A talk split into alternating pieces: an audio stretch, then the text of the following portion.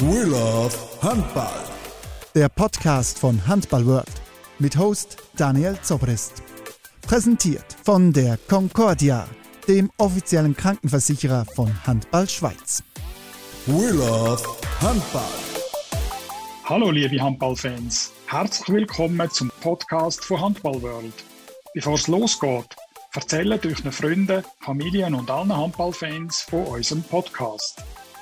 An dieser Stelle nochmal ein grosses Dankeschön unserer Presenting-Partnerin, der Concordia, und an Spar.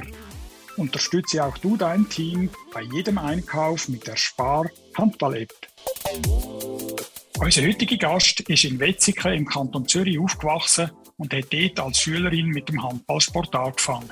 Zuerst als Juniorin bei der HSG Pfäffiken Vieraltorf. Jetzt 28-Jährige hat ab 2007 für den TV Uster gespielt und zwei Jahre später ins NLA-Team von Yellow Winterthur gewechselt. Nach fünf Saisons hat die Rückraum-Mittelspielerin dann im Jahr 2014 zum Ligakonkurrenten LC Brühl gewechselt. Mit den St. Gallerinnen hat sie 2017 und 2019 die Schweizer Meisterschaft und 2016 und 2017 den Schweizer Cup gewonnen.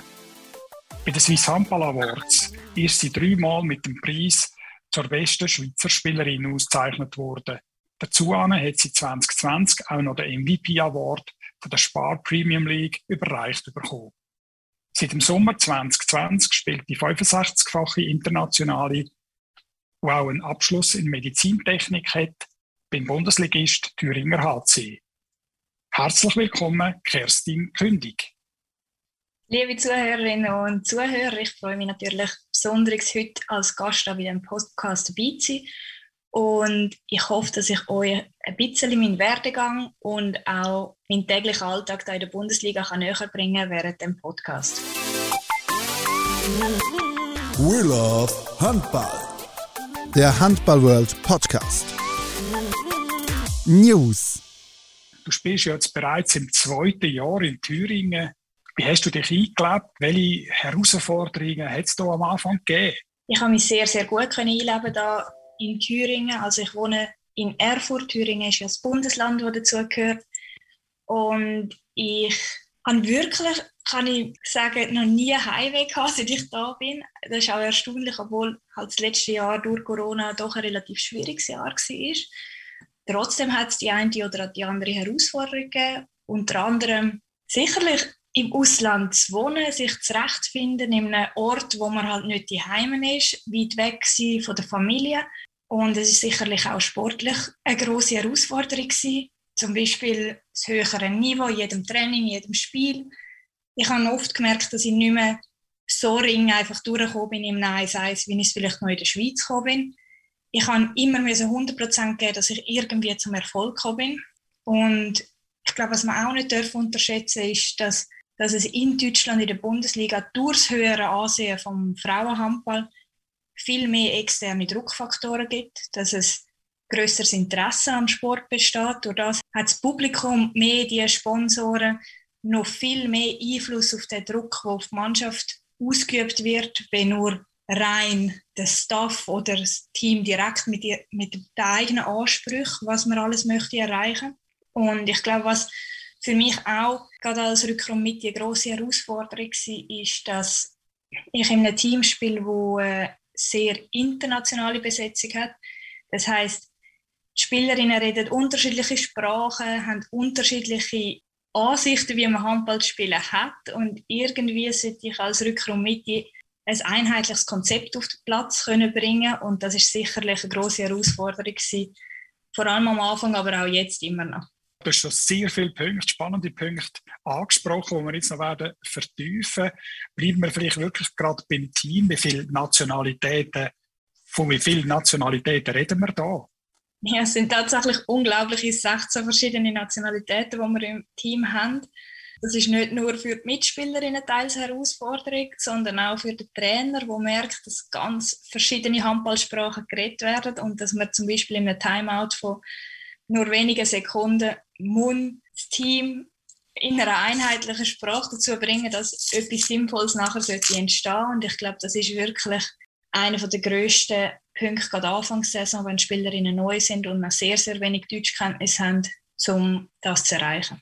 Ist denn da quasi die Sprache, auch die Weltsprache Englisch, wo man, kann man fast sagen, oder äh, wie geht ihr da vor? Und zum Zweiten, ist denn der Trainer schon der, der natürlich den Fahrplan vorgibt, also der taktische Fahrplan, den du sollst umsetzen auf dem Feld? Äh, Gibt es auch ein Playbook oder wie, wie hat er da geschafft? Zuerst mal die Sprache, die wir hauptsächlich reden, ist Englisch, weil wir haben nur zwei oder drei deutsche Spielerinnen in der deutschen Bundesliga. Darum ist Deutsch eigentlich nicht die Sprache, die hauptsächlich geredet wird bei uns im Training. Und das Gute ist, dass sehr viele Spielerinnen schon in verschiedenen Ländern gespielt haben. Das heißt, sie sind sich schon gewöhnt, auf Englisch zu kommunizieren. Und natürlich gibt es auch immer wieder Sprachen, die sehr ähnlich sind und man dann doch miteinander kommunizieren kann. Zum Beispiel alle skandinavischen Sprachen verstehen sich irgendwie und man kann dann halt auch übersetzen für Spielerinnen, die vielleicht im Englisch nicht ganz so gut sind oder geübt sind wie andere. Und es ist sicherlich so, dass der Trainer gibt hauptsächlich den Fahrplan vor. Jedoch ist es bei Thüringen eine sehr enge Zusammenarbeit zwischen Drücker und Mitte und Trainer, dass man auch ein bisschen versucht, Konzept optimieren und miteinander zu diskutieren, was könnte man besser machen, was könnte man ändern. Und darum es ist nicht einfach nur er bestimmt, sondern es ist auch ein bisschen so eine Diskussion darüber, wie könnte man das Spiel optimieren und dann wird der Fahrplan auch immer wieder ein bisschen angepasst. Wie würdest du die Spielanlage von eurer Mannschaft jetzt äh, beschreiben? Das ist sehr abhängig davon, welche Spielerinnen gerade im Moment auf dem Platz sind. Also ich würde sagen, wir haben natürlich sehr, sehr schnelle Flügelspielerinnen, die sehr gerne Konter laufen und auch im schnellen Anspiel mit Tempo auch können zu einfachen Goal kommen. Aber wir haben natürlich auch klassische Werferinnen im, also auf dem Spielfeld, wo wir die muss man in Situationen bringen, wo sie von 19 Metern ihre Goal machen können. Wir haben schnelle Spielerinnen, wo man muss ihnen Platz geben dass sie isoliert in ein 1 gegen 1 gehen können das ist sehr, sehr abhängig, welches System wir spielen, abhängig von wem das auf dem Platz steht. Und wie sieht es äh, aus, jetzt vielleicht der Unterschied an, nimmt vielleicht viele Wunder in der Schweiz, wie muss man sich das vorstellen, der Trainings- und Spielbetrieb, so ein in Deutschland, der Unterschied zur Schweiz? Gibt es etwas, wo dir gerade so aufgefallen ist, denn in der ersten Zeit, ups, das ist ganz anders, als wir das immer in der Schweiz gemacht haben, sei es im Training oder im Wettkampfspiel? Also zum einen ist es natürlich so, dass fast alle Spielerinnen Profis sind bei uns. Einige arbeiten ganz, ganz wenig auf Minijob-Basis nach oder machen das Fernstudium nebenbei, wo sich aber die auch sehr frei können einteilen, die Zeiten, wo sie dann beschäftigt sind. Und ich denke, durch das ist es natürlich der größte Unterschied, dass das Handball unser Beruf ist. Wir sind dazu da, um einfach unsere Training absolvieren und das steht immer im Vordergrund. Das heißt, wenn ein Training mal zweieinhalb Stunden geht, dann wird es sich nicht beschwert oder irgendetwas, weil das ist eigentlich das, was wir ja den ganzen Tag machen. Und ich glaube, das ist für mich am Anfang eine große Umstellung gewesen zum Schweizer Handball, wo natürlich alle von acht bis fünf geschafft haben oder in die Schule gegangen sind oder ins Studium. Und dann am Abend hat man eine eineinhalbstündige Hallenzeit gehabt, wo man einfach trainiert hat. Und dann ist die Hallenzeit aber auch vorbei gewesen. Und das ist ein riesiger Unterschied. Uns gehört die Halle, wo wir trainieren. Wir können Trainings nach Belieben ausdehnen. Wir können Trainingszeiten auch meistens nach Belieben anpassen. Es wird auch sehr viel mehr verlangt, was nach Regeneration anbelangt. Also wir müssen gewisse Physiothermine wahrnehmen, wir müssen regenerative Läufe machen. Wir haben zum Teil zwei bis viermal Videoanalyse pro Woche und das ist natürlich ein riesiger Unterschied, weil das zeitmäßig gar nicht möglich war in der Schweiz, um neben dem 100% Job oder 100% Studium das alles noch reinzubringen. Wie sieht denn so ein Tagesablauf von dir aus, so also jetzt während, äh, während der Meisterschaft im Normalfall? Wir haben Montag bis Donnerstag, also viermal haben wir eine Morgeneinheit. Dort ist immer der Fokus Athletik, also entweder Kraft, Ausdauer, Stabi, ganz unterschiedlich mit unserer Physio- und Athletiktrainerin. Und am Abend jeweils eine Halleneinheit, also fünf Halleneinheiten am Abend.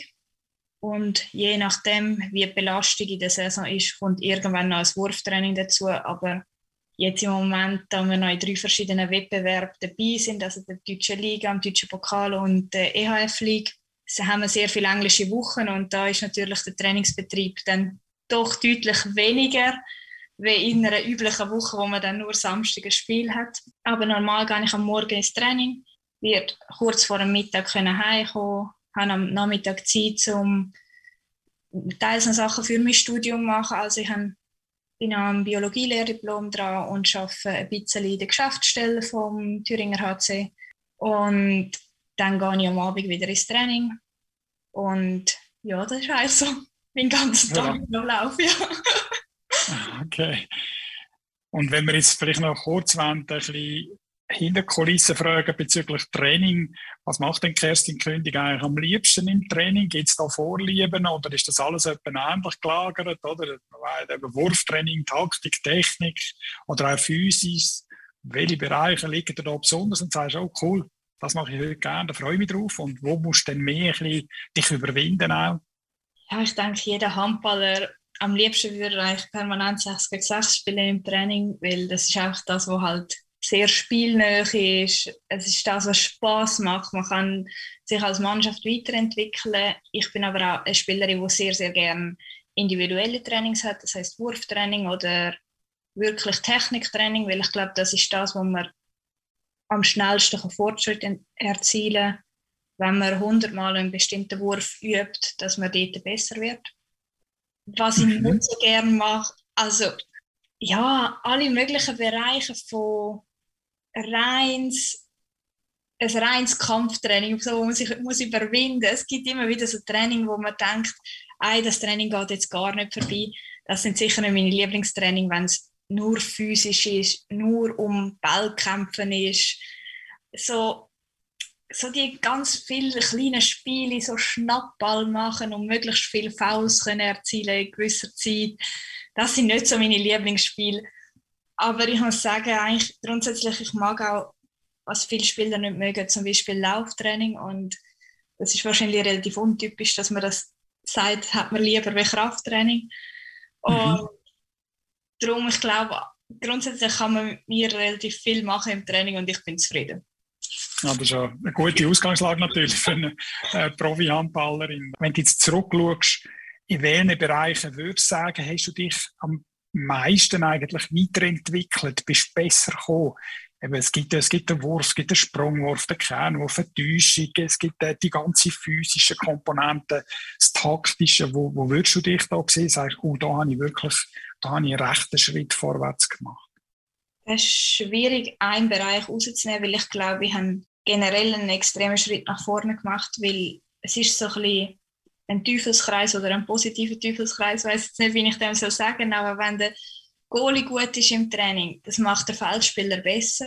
Wenn die Abwehr stark ist im Training, muss ich unbedingt mehr geben im Angriff, dass ich durchkomme. Wenn, ich, wenn der Angriff stark ist im Training, dann muss ich besser in der Abwehr stehen, dass sie nicht durchkommen. Und ich glaube, das höhere Niveau hat mich dazu gezwungen, dass ich immer haben so 100% geben, dass ich auch mitheben auf dem Niveau. Und das hat mich in allen Bereichen, würde ich sagen, nach vorne gebracht.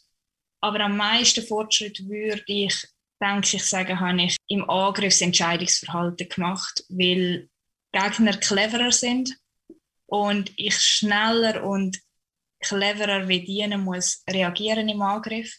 Und ich glaube, dort habe ich am meisten profitiert seit ich Bundesliga spiele. Und kannst du uns verraten, wo du jetzt noch gerade dran schaffst für die, für die nächsten Steps in deiner Karriere? Also, wo, wo, wo du sagst, ja, da will ich, da will ich noch, noch besser werden?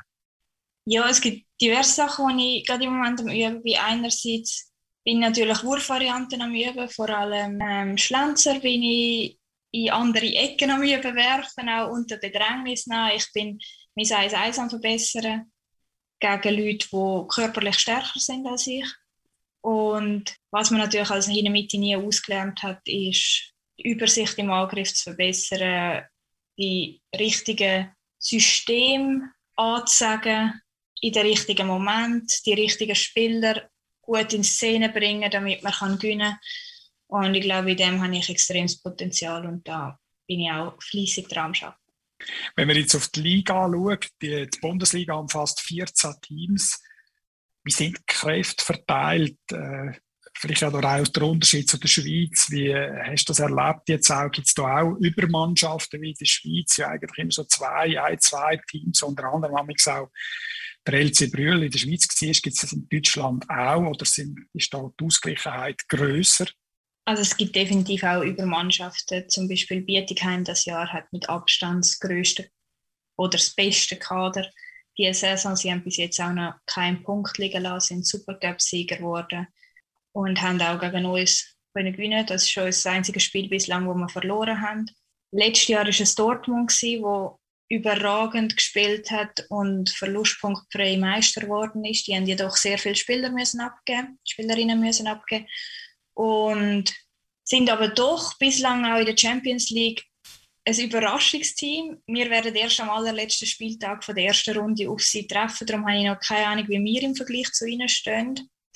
Aber ich denke, was die Bundesliga hat im Vergleich zu der Schweiz, einerseits natürlich mehr Teams und andererseits sind die Mittelfeldteams sind sehr, sehr ausgeglichen und dort ist es wirklich gefährlich, dass jeder gegen jeden gewinnen kann. Und es hat selten Mannschaften, wo man kann anreisen und sagen, ja, das ist eigentlich ein sicherer Sieg, sondern es ist halt dann oft verbunden mit einer sechsstündigen Auswärtsfahrt dann muss man doch auch nach sechs Stunden zuerst hier das Spiel spielen und es kann immer gefährlich werden, egal ob man gegen den Hintersten oder gegen den Ersten spielt. Ja, du sprichst es an, ihr sind, ihr sind gut gestartet, habt erst einmal verloren, sind momentan nach fünf Spielen auf dem vierten Rang in der ersten Frauen-Bundesliga. Welche Saisonzielsetzung habt ihr euch eigentlich äh, gegeben für das Jahr? Nach außen kommuniziert worden ist ganz klar Top 4, weil das gibt dann garantierten internationalen Startplatz für die Saison danach. Und jedoch haben wir jetzt gegen Blomberg und gegen Metzingen, die ebenfalls ungefähr das Saisonziel haben, schon können gewinnen Und darum denke ich, sind wir auf einem guten Weg, auch einen zweiten oder dritten Platz in dieser Saison können zu erreichen. Ja, super. Da wünschen wir natürlich auch schon mal viel, viel Glück, viel Erfolg, dass das, dass das auch klappt. Äh, es spielen ja auch verschiedene andere Schweizerinnen in der ersten Frauen-Bundesliga, denken an Charlotte Kehr oder Pascal Wieder, Lisa Frey, Manu Brütsch, wie sie alle heißen. Äh, steht man da in Kontakt miteinander, so immer mal wieder, oder äh, tauscht man sich aus, sieht man sich sogar, oder beschränkt sich das auf einen direkten Vergleich auf dem Feld, wo man sich dann wieder sieht? Ja, das letzte Jahr war sicherlich ein bisschen spezielle Saison, weil alle mit dieser Corona-Situation ziemliche Kontakteinschränkungen hatten. Man ist aber natürlich im Austausch mit äh, anderen Nationalspielerinnen, die gerade jetzt in Deutschland spielen, weil man einerseits immer wieder Spiel von ihnen verfolgt und dann auch mal eine Rückmeldung gibt, hey, ich habe ein Spiel gesehen, hast du gut gespielt oder lässig haben gewonnen oder wie auch immer. Und es gibt auch einmal so ein bisschen ein Stückchen Heimat zurück, wenn man kann Schweizerdeutsch kommunizieren da in Deutschland und ich glaube, es gibt schon so eine Verbundenheit von Spielerinnen, die dann im Ausland spielen und eigentlich weg von ihrer Familie sind. Und durch das versteht man sich in gewissen Situationen, denke ich, fast besser und kann gute Gespräche führen und vielleicht auch Gespräche über Sachen führen, die einem gerade beschäftigen oder irgendwie Sachen, wo man nicht damit klarkommt im Ausland und dann fragt man mal, hey, wie, wie machst denn du das? Hast du das schon mal gehabt? Wie sollte ich das lösen? Teils zum Beispiel versicherungstechnisch. Hast denn du das? Sollte man das machen in Deutschland?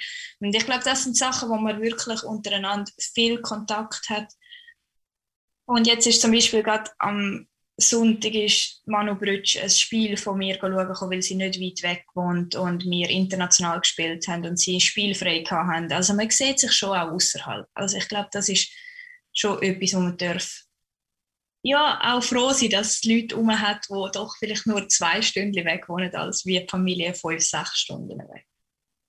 Genau, du erwähnst es, äh, das ist natürlich eine, eine grosse Heimreise, wenn du dann in die Schweiz kommst, man schon auch muss planen wie manchmal schafft man das so während der Saison? Wie ist das, äh, also wenn jetzt nicht eine Corona-Zeit ist, sondern wenn man das, dass sich alles wieder ein bisschen normalisiert mit dem Reisen, gibt es da mehrere Zeitfenster, wo du eben die sechs Stunden kannst in, in Angriff nehmen Einerseits ist es natürlich so, dass jeweils vor und nach dem Nationalteam hat man meistens die Chance, eine Nacht oder zwei in der Schweiz bleiben, bevor wir wieder zurückkommen. Und das ist ja doch im Abstand von zwei Monaten jeweils, dass man fast wieder ein Nationalteam hat. Und andererseits denke ich, hat es immer mal wieder so, vielleicht mal zwei Tage oder drei Tage, wo man frei überkommt nach einer starken Belastungsphase oder ein, Spiel, das verschoben worden ist, weil der Gegner international gerade spielt an dem Wochenende oder wie auch immer. Und dann nutzt man halt jede Chance zum Heimfahren in die Heimat. Was ist denn, was ist denn anders jetzt eben in, in äh, die du, du wohnst gegenüber der in der Schweiz? Gibt es so im Privatleben auch? Ist das eine grosse Anpassung für dich oder hat sich das schnell mal normalisiert ins Nebenhandballfeld? Ich habe es überhaupt nicht einen riesen Unterschied gefunden. Vielleicht ist das auch der Grund, warum ich noch null Tage Heimweg habe. Ich fühle mich wirklich sehr wohl. Ich fühle mich auch nicht, als würde ich irgendwie fern weg von der Schweiz wohnen. Natürlich, was auffällt, ist, dass natürlich die Natur ganz anders aussieht wie in der Schweiz. Es ist alles flach da, es hat Windräder in, anstelle von irgendwelchen Bergen, wo man kann wandern kann. So Sachen fallen auf, aber das Leben sonst ist sehr ähnlich und ich fühle mich wirklich auch die Heide unterdessen. Eben, du sagst dass du, vielleicht hängt das ja auch mit dem zusammen, dass du ein bisschen später ins Ausland äh, gegangen bist, wie der andere jetzt, Junge, vielleicht auch mit dem Ausland eben liebäugeln. Was ratest du den Juniorinnen oder 20-jährigen Spielerinnen ungefähr, die vielleicht jetzt schon an so ein Ausland-Abenteuer denken? Worauf müssten sie achten bei ihrem Entscheid und bei ihrem Wechsel? Puh, das ist schwierig, jetzt ein Erfolgskonzept nennen, dass das klappt oder dass man glücklich wird im Ausland. Es ist meiner Meinung nach soll jede Spielerin einfach auf ihr Bauchgefühl hören. Und wenn sie ein super Gefühl haben bei dem Wechsel, dann sollen sie mutig sein und es probieren. Mehr wie dass es nicht klappt, kann nicht passieren. Und heimkommen kann man wirklich immer, immer, immer. Also ich glaube, das ist wie das Wichtigste, dass man das im Hinterkopf hat.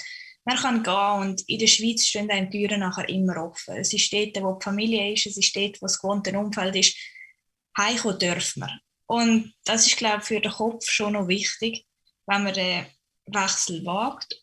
Aber was ich gerade jungen Spielerinnen würde raten, ist, dass sie realistische Angebote annehmen. Also ich glaube, einfach zum besten Verein gehen, wo das Angebot kommt, ist nicht immer die richtige Lösung, sondern gerade mit 20, 21, 22 ist es sehr wichtig, dass man viel Spielzeit bekommt, dass man Verantwortung übernehmen auf dem Feld, dass man auch kann gesehen werden auf dem Feld für weitere Angebote, die man dann vielleicht bekommen würde.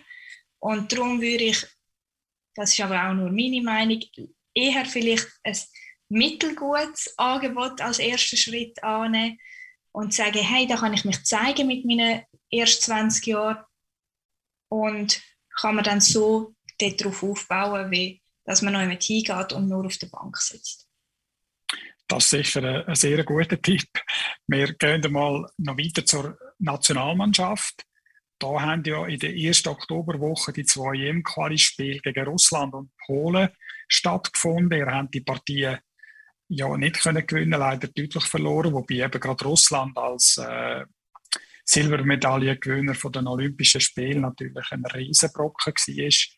Wie sieht jetzt dein Fazit äh, nach den beiden Partien, wo jetzt doch ein bisschen Zeit verflossen ist, aus? Äh, wenn das nochmal ein bisschen Revue lässt, passieren von deinem Auge, die beiden Auftritte? In meiner Meinung nach haben wir eigentlich drei sehr gute Halbzeiten gehabt. Wir können mit, den, mit beiden Halbzeiten in Russland zufrieden sein, weil, wie gesagt, gegen Silbermedaillengewinner von Olympischen Spielen wollen auswärts gewinnen, das ist schon ein sehr ambitioniertes Ziel. Und ich denke, mit minus vier auswärts in Russland kann man sehr zufrieden sein. Und das kann man auch als Erfolg anschauen in dem Prozess, wo wir uns als Schweizer Frauennazi befinden.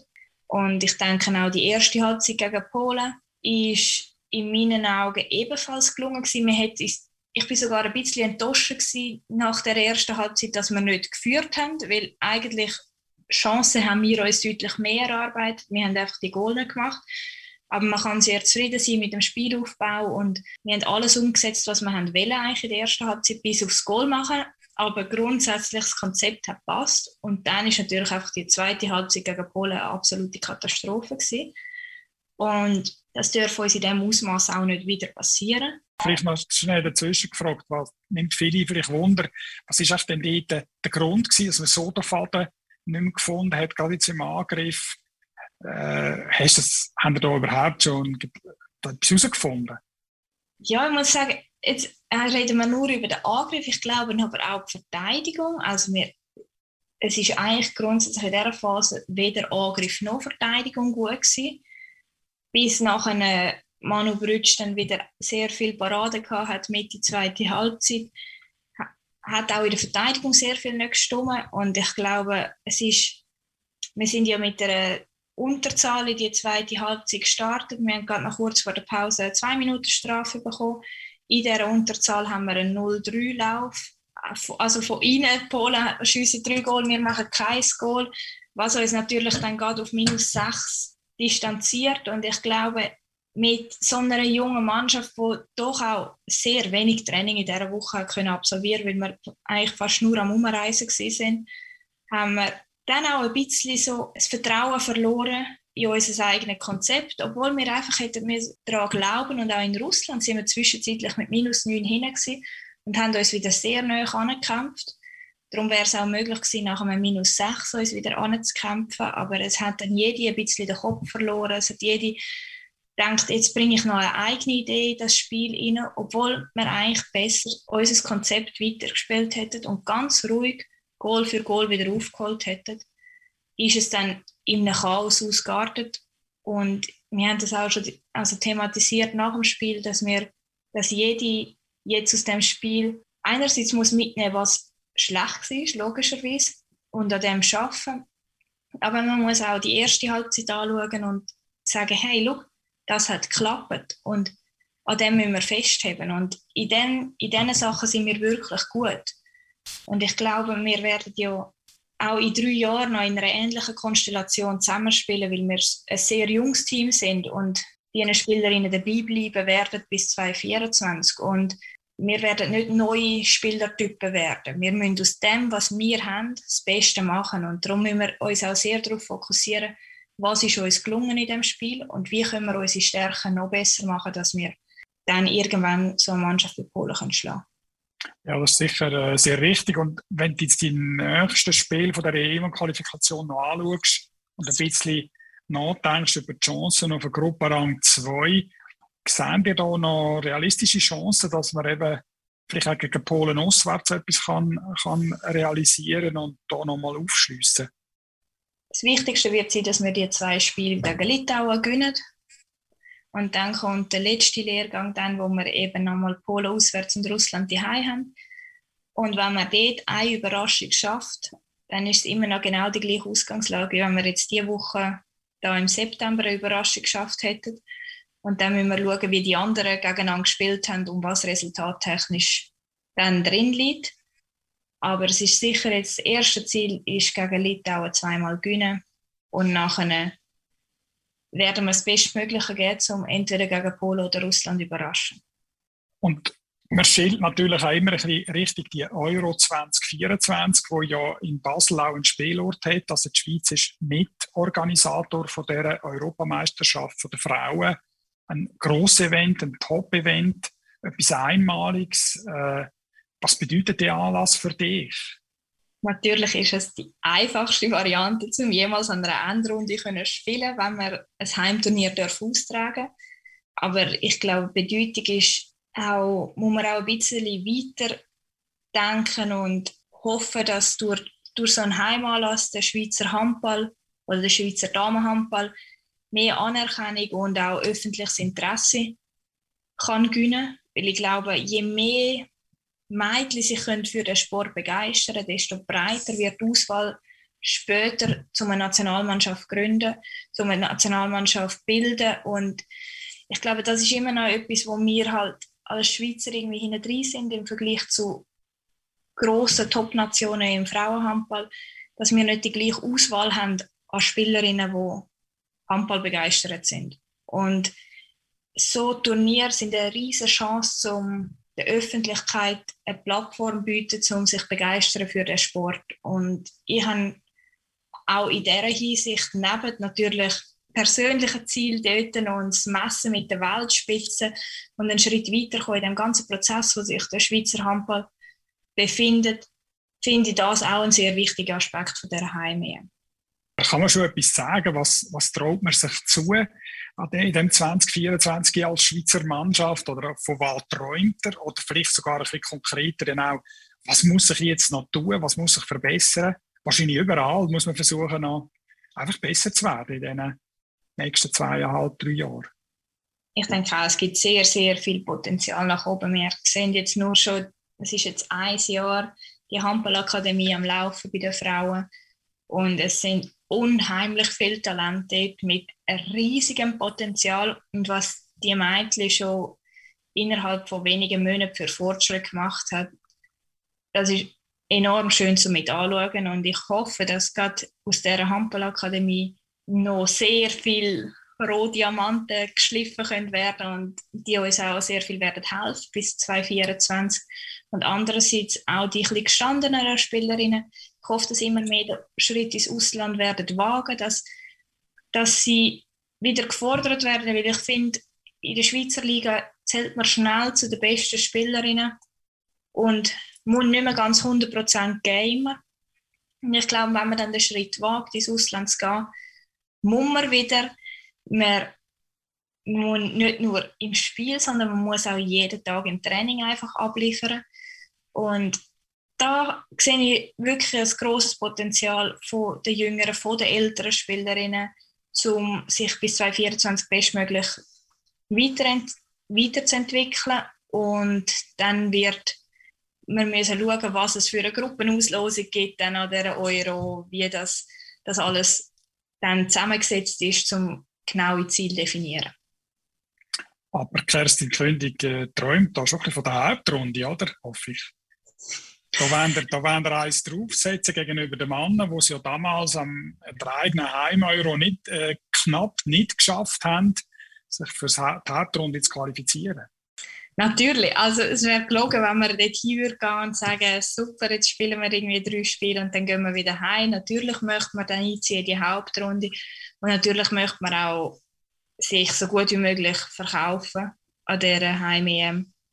Jedoch muss man schon auch sehen, dass es gerade an einer Euro immer schwierigere und einfachere Gruppen gibt und ich denke, da müssen wir dann schon man kann sicher davon träumen und ich hoffe auf eine sehr gute Auslosung und alles, aber man muss trotzdem auch ein bisschen realistisch bleiben.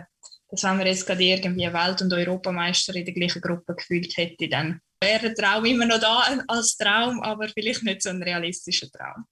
Ja, mit einer vollen Basler St. Jakob-Halle, 6000 Zuschauer, da kann es ja nur Punkte geben, nehme ich einmal an. Vielleicht nochmal ganz kurz zurück zu dem Fördergefäß, zu der Concordia Handballakademie, wo es ja in einem guten Jahr jetzt gibt, wärst du auch gerne dabei gewesen? Da wäre ich natürlich gerne dabei gewesen. Es ist ein unheimlich tolles Projekt und es ist durch das, dass es auch so ein einmaliges Projekt ist, jetzt wo auf beigestellt worden ist mit ähm, auch mit dem OIM eine Möglichkeit zum Trainieren, die ich noch nie vorher gesehen habe in der Schweiz, was es dort für Möglichkeiten gibt für professionelles Essen, Training, alle Bedingungen rundum sind einfach perfekt für die Mädchen und man sieht jetzt schon, dass sie es ist natürlich auch optimal, dass der Martin als Nationaltrainer auch ihr Akademietrainer ist. Er, er bringt ihnen genau das bei, was er auch verlangt bei uns in der A-Nationalmannschaft. Sie werden täglich mit seiner Handballsprache konfrontiert. Sie verinnerlichen das, sie machen genau, sie setzen das täglich um, was wir versuchen in einer Woche dann jeweils zum umzusetzen, wenn wir im Nationalteam sind. Ich habe es nicht erwartet, dass Mädchen so schnell können, so viel Fortschritt machen und ich bin sehr gespannt, was die in den nächsten drei Jahren noch Wert für Fortschritt machen bis 2024. Ja, das ist ein schönes Schlusswort gewesen. Bevor wir zum zweiten Teil kommen, nochmal ein grosses Dankeschön an unsere Presenting-Partnerin, der Concordia und an Spar Unterstütze auch du dein Team bei jedem Einkauf mit der Spar Handball-App. Wir kommen zum zweiten Teil äh, von dem Gespräch. Da geht es auch noch mal ein bisschen um die Anfänge und um dich äh, persönlich. Wir schauen noch mal ein bisschen zurück. We love Handball. Der Handball World Podcast. Inside.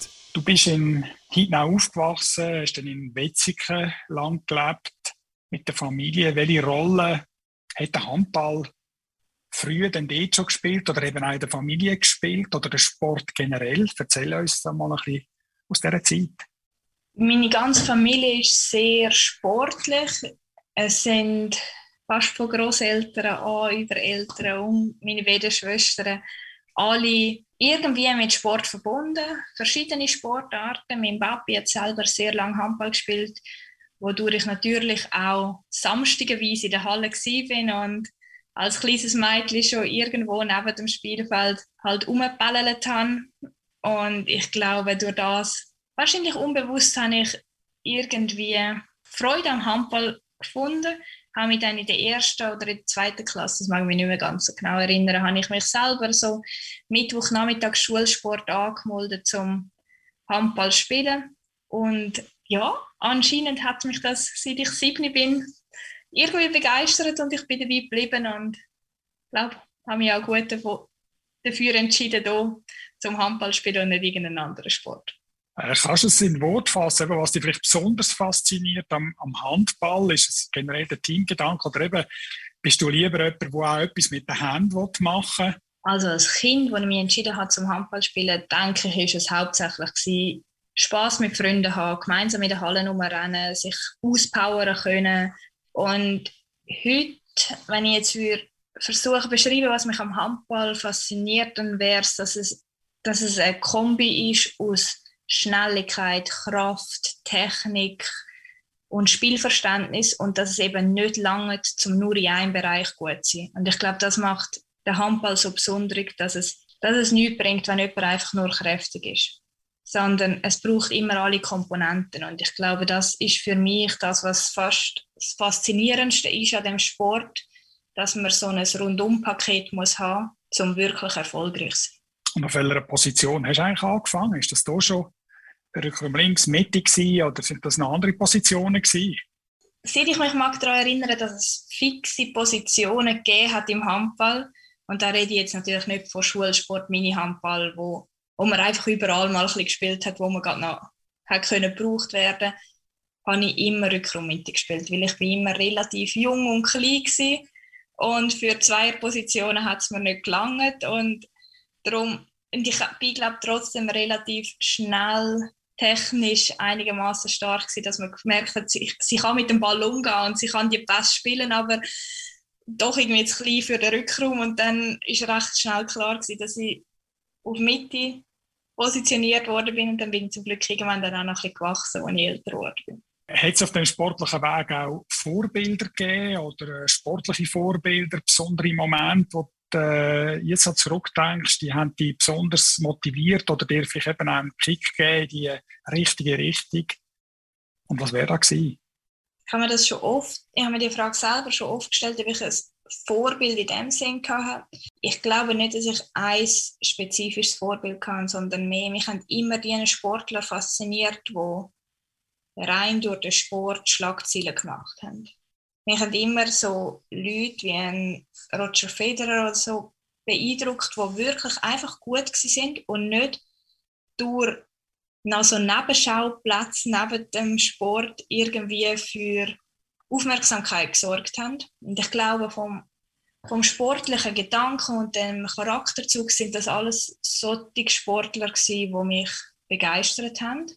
Und aufs Handball bezogen, wie gesagt, mein Papi hat selber Handball gespielt. Ich habe sehr viel dürfen Paddy-Spiel oder ein Yellow Cup schauen, wo ich schon ganz, ganz klein war, bin bei voller Halle war. Hier konnte dort zumal wohnen, Ami und GC in der National sind bei den Herren, habe ich so Spiele können schauen in der vollen Saalsporthalle. Und ich glaube, dass die Stimmung in der Halle, wenn eine Handballhalle ausverkauft ist, die positive Stimmung, das hat mich sehr früh fasziniert und dazu gebracht, ich würde ja auch irgendwann mal in einer vollen Halle können spielen Und auf mein eigenes handballerisches Spiel ich habe sehr viel Handball geschaut und ich habe sehr oft etwas gesehen am Samstag in dieser Halle, wo ich gesagt habe, das würde ich lernen. Genau das. Und das ist nicht abhängig gewesen, ob ich den Spieler toll gefunden habe oder die Spielerin super gefunden habe, sondern ich habe die bestimmte Aktion super gefunden.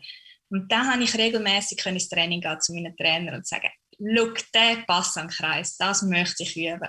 Und ich glaube, das sind nicht Vorbilder im Sinne von einem speziellen Typ Sportler gewesen, sondern einfach Aktionen, die mich irgendwie beeindruckt haben und ich auch haben können. Ja, und dann soll es natürlich schnell einmal die ersten Highlights geben, die grossen Momente. Und jetzt schon ein bisschen zuschauen. Ich denke auch an Göpsig 2016 oder das erste Länderspiel. Bleibt einem das noch? Jetzt hat es schon 65 gegeben. Du hast mehrere Titel gewonnen, auch persönliche Geschichten. Was ist da noch was haftet dir noch nachher, wenn du jetzt zurückdenkst? An mein erstes Länderspiel mag ich mich noch fast erinnern, als wäre es gestern gewesen. Es ist wirklich, wo die Einladung, ich bin nominiert worden, als ich glaube 16-Jährige für ähm, die A-Nationalmannschaft, weil irgendjemand verletzungsbedingt oder was auch immer ausgefallen ist. Ich habe den Anruf bekommen, kannst du übermorgen kommen. Ich habe ich bin aufgeregt, ich habe schlaflose Nacht gehabt, dass ich in die Nationalmannschaft muss. Und es ist, ja, ich habe dann das erste Länderspiel in Kloten dürfen bestreiten. Mal habe ich bei Yellow eine Nazi gespielt. Meine Mannschaft hat trainingsfrei bekommen, um, mich anführen an diesem Mittwochabend. Es war für mich ein sehr besonderer Moment gewesen, dass ich da auch die einzige Spielerin von Yellow war, die in der A-Nationalmannschaft war. Der Verein war stolz. Ich habe gemerkt, es ist etwas Besonderes, was ich gerade in dem Moment irgendwie auch erreichen durfte. Und dann habe ich sogar ein paar Minuten spielen. Auch bedingt, dass die richtigen Personen zwei Minuten Strafe geholt haben und es mich dann einfach gebraucht hat. Logischerweise ist es nicht das beste Spiel von meinem Leben gewesen, weil ich auch nur ganz wenige Minuten dort gestanden bin. Aber es ist für mich bleibt es immer in sehr, sehr guten Erinnerung, das erste Länderspiel. Und die Gewinne mit der Meisterschaft, was ist da abgegangen? Ich meine, mit Brühl ist ja du doch mehrmals einen Titel geholt. Wir haben eingangs, habe ich es gesagt, Meistertitel oder eben Göpsieg. Dann aber auch persönliche Auszeichnungen als MVP oder gewählt zu werden als beste Schweizer Spielerin. Wie schaust du darauf zurück? Ja, ich glaube, dass jeder Titel so seinen ganz eigenen Charme hat, wo man irgendwie gewinnen kann. Also mein erster Titel überhaupt war der Göpsi und das ist natürlich etwas Besonderes, weil man noch nie einen Pokal in die Höhe stemmen voran. Also ja, Juniorenzeiten schon, aber das erste Mal in einer aktiven Mannschaft können so einen Pokalsieg feiern, das ist etwas, was einem sicherlich das Leben lang in Erinnerung bleibt. Aber ich glaube, was auch immer sehr, sehr schön war, ist, dass es, alle Leute sind immer glücklich in dem Moment. Das ist so etwas Schönes, wenn der Abpfiff kommt und man merkt, die ganze Halle ist glücklich. Es fallen meistens ganz, ganz viele Steine vom Herzen. Je nachdem, wenn man bei einem Serienmeister bei Brühl gespielt hat, ist das auch immer eine grosse Erleichterung gewesen, dass man es dann über die Bühne gebracht hat und hat so einen Titel holen. Der besondere Titel ist für mich immer noch der 30. Meistertitel von Brühl gewesen, weil das natürlich für den ganzen Verein ganz ein besonderer Meilenstein war. Der 30. Titel gewinnen, das schafft kaum ein Verein jemals und das ist ganz, ganz etwas Außergewöhnliches gewesen, wo dann auch zur Folge hat, dass wir ein Fest gemacht haben mit wirklich allen möglichen Leuten, die irgendwie in diesen Zeiten an irgendeinem von diesen Titeln beteiligt sind und das ist etwas, das erlebt man, glaube ich, nicht mehr wie einmal in seiner Karriere so einen 30. Meistertitel können feiern Und die persönlichen Auszeichnungen, das ist, ja, man kann das nicht gleich teilen wie ein Meistertitel oder ein Göpsieg. Ich glaube, das ist das Besondere an der Mannschaft, dass man eben als Mannschaft kann feiern kann, dass man als Mannschaft für eine ganze Saison ja, irgendwie etwas überkommt, was einem halt glücklich macht für all die Arbeitsstunden. Und ich glaube, die persönlichen Titel sind mehr eine Genugtuung für einen selber, dass man halt so viel Mal gesagt hat, nein, heute Abend komme ich nicht an den Geburtstag, ich gehe trainieren. Nein, heute Abend gehe ich wieder in die Halle. Ah, das Grosse ist, dort, ah nein, ich gehe trotzdem am Sonntag irgendwo wieder in die Halle. Und ich glaube, es ist so viel Verzichten und so viel irgendwie auch investiere in den Sport, wo natürlich dann so eine persönliche Auszeichnung doch auch etwas Schönes ist, zum irgendwie sagen, doch irgendwie ich habe viel erreicht, obwohl also auch und das ist eine Genugtuung für das, was man immer gesagt hat, das mache ich später in meinem Leben oder ich bin jetzt halt nicht dabei und das ist schon auch etwas sehr sehr Schönes. Ja und du könntest es nicht besser sagen, es ist ein wunderschönes Schlusswort von dem zweiten Teil, äh, Kerstin Kündig. Wir kommen langsam zum Schluss von unserem Gespräch. Es kommt noch zum Duell eins gegen eins. Du kennst es von anderen Podcasts. Zwei Begriffe, du entscheidest, welcher Begriff dir mehr zusagt. Bist du bereit? Ja. We love Handball. Der Handball World Podcast. Countdown. Erfurt oder St. Gallen? Das ist ein schwieriges Duell. Ich würde sagen St. Gallen, weil es einfach meine Heimat ist und ich doch ein sehr heimatverbundener Mensch bin, obwohl Erfurt auch so schön ist und ich mich auch darin verliebt habe. Bundesliga oder Spar Premium League? Bundesliga. Lieber persönlich Angriff oder Verteidigung spielen? Angriff. Lieber Kraftraum oder Lauftraining im Freien? Da werden jetzt ganz viele Zuhörer sich an den Kopf langen, aber tatsächlich Lauftraining. Winter oder Sommer? Sommer. Wandern oder Schwimmen? Wandern, ganz klar. Skifahren oder Snowboarden? Ich kann beides und mache auch beides gerne, aber für die Zukunft wahrscheinlich Skifahren. Meer oder Berge? Berge. Lesen oder Film schauen? Das kommt auf die Situation drauf an. Am Strand oder so würde ich lieber ein Buch lesen und am Sonntagabend doch lieber einen Film schauen auf der Couch. Teigwaren oder Pizza? Teigwaren. Wein oder Mineral? Mineral. Kochen oder essen gehen? Definitiv selber kochen. Schreiben oder telefonieren? Telefonieren viel, viel lieber. Kerstin, damit sind wir am Schluss. Wir werden natürlich deine Karriere mit großem Interesse weiterverfolgen. Ganz herzlichen Dank für das Gespräch. Es hat riesig Spaß gemacht. Es ist sehr spannend gewesen. Ich wünsche dir weiterhin in deiner Karriere viel, viel Erfolg. Danke auch vielmals fürs Gespräch. Ich habe mich extrem gefreut, um da Gast zu sein in diesem Podcast. Ich hoffe auch, dass ich vielleicht jungen Mädchen ein bisschen aufzeigen wie mein Weg war, dass ich auch der ganzen Handball-Community ein bisschen Einblick geben in meinen Alltag. Und ich freue mich jetzt schon darauf, wenn die nächsten Länderspiele in der Schweiz sind und ich wieder vor Heimpublikum spielen Und an dieser Stelle auch nochmal ein grosses Dankeschön allen Zuhörerinnen und Zuhörern von dem Handball World Podcast und natürlich unserer Presenting-Partnerin, der Concordia und der Spar. Unterstütze auch du dein Team bei jedem Einkauf mit der Spar Handball-App. We love Handball. Der Handball World Podcast wurde präsentiert von der Concordia. Dir vertraue ich.